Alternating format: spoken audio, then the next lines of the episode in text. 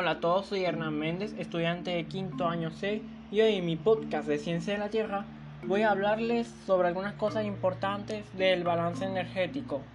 Así que sin más, empecemos. Primero, hay que decir, ¿qué es el balance energético? Pues el balance energético de la Tierra es la acción que permite mantener la temperatura en un estrecho margen que posibilita la vida en el planeta. Ahora vamos a explicar primero los conceptos onda corta, onda larga y constante solar. Onda corta. La onda corta es la radiación que el Sol con un espectro que va desde el ultravioleta hasta el infrarrojo, estando centrada en la parte visible del espectro, siendo este el motivo por el cual la mayoría de los seres vivos ven en esta frecuencia de radiación. Onda larga. La onda larga originalmente es energía calórica, la cual es enviada al espacio pero en forma de radiación infrarroja, la cual se puede ser sentida por nuestra piel.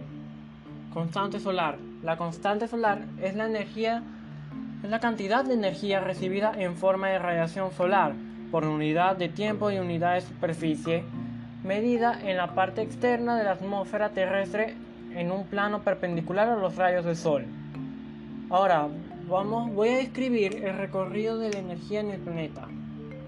Aquí en la Tierra, la principal fuente de energía es el Sol. Un 54% de la radiación solar no llega a la superficie de la Tierra, es reflejada por las capas altas de la atmósfera. Y de la energía que llega a la mitad son radiaciones infrarrojas. El 41% son luces visibles y el resto son otras radiaciones.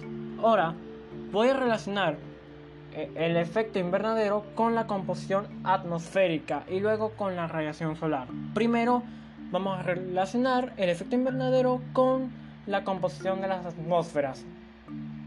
El efecto invernadero se conoce como la absorción que realiza la atmósfera de la radiación térmica emitida por el Sol, por la Tierra y por los océanos la cual es irradiada nuevamente hacia la Tierra incrementando la temperatura de la superficie de la misma, proceso natural que permite que en la Tierra exista vida. Ahora, relacionando el efecto invernadero con la radiación solar, una parte de la radiación solar que nos llega a nosotros atraviesa la atmósfera y es reflejada y vuelve al espacio. Otra llega al suelo y lo calienta. Este emite calor, el cual es radiación infrarroja, y calienta la atmósfera, ya que el calor es retenido por los gases del efecto invernadero. Lo siguiente que vamos a hablar es que voy a explicar cómo inciden los rayos del Sol en el planeta Tierra.